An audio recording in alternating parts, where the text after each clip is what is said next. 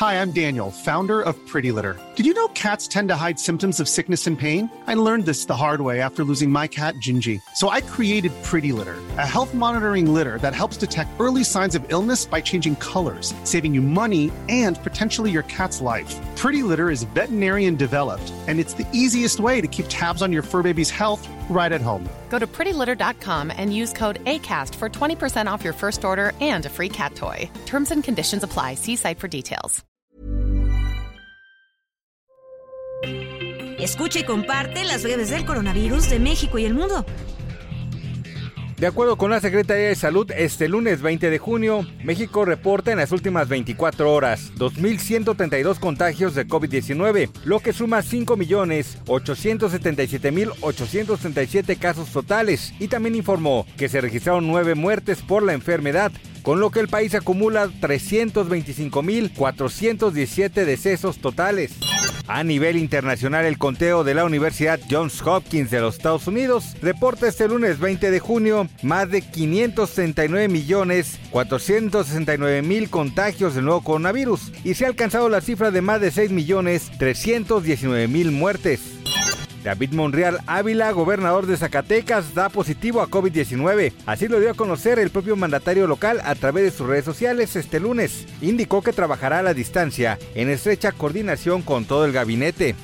Las cinco entidades en México que encabezan la lista con mayor número de casos de COVID son Ciudad de México con 1.443.844, Estado de México con cerca de 600.000, Nuevo León con 325.863, Guanajuato con 285.260 casos y Jalisco con casi 250.000. Le siguen Tabasco, San Luis Potosí, Veracruz, Puebla y Sonora, que en conjunto conforman el 64% de los contagios totales por el virus del SARS-CoV 2 en el país.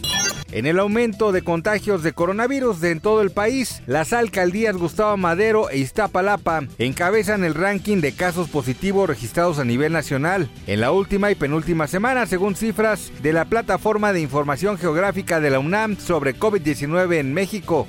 La jefa de gobierno Claudia Sheinbaum dejó en claro que las alcaldías no son autoridades sanitarias y por ende no pueden determinar acciones distintas a las establecidas por ley. Lo anterior después de que la alcaldesa de Cuauhtémoc, Sandra Cuevas, informara que ante el incremento de casos de COVID-19, su administración suspenderá eventos masivos al aire libre. El canciller Marcelo Ebrard dio a conocer por medio de su cuenta de Twitter que dio positivo a COVID-19. En su mensaje detalló que se siente como si tuviera catarro y que no presenta mayores síntomas. A la par de Estados Unidos, Nuevo Laredo, Tamaulipas inició con la vacunación de bebés para convertirse así en el primer municipio de todo México en vacunar a menores de 6 meses de edad a 4 años.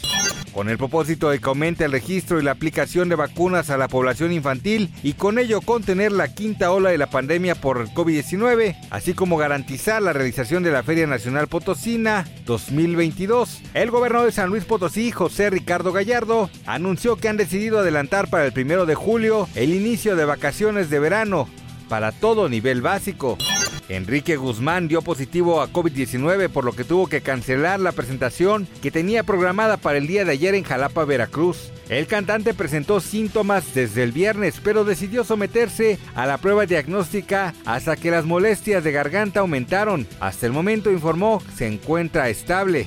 Japón reabrió sus puertas a los turistas de 98 países poniendo fin a un cierre de dos años por la pandemia de COVID-19, pero los viajeros solo podrán entrar en grupos organizados. La decisión se produce después de que el gobierno anunciara en mayo que probaría abrir las fronteras a viajes organizados en pequeños grupos con turistas de Estados Unidos, Australia, Tailandia y Singapur. Para más información del coronavirus, visita elheraldodemexico.com.mx y nuestras redes sociales.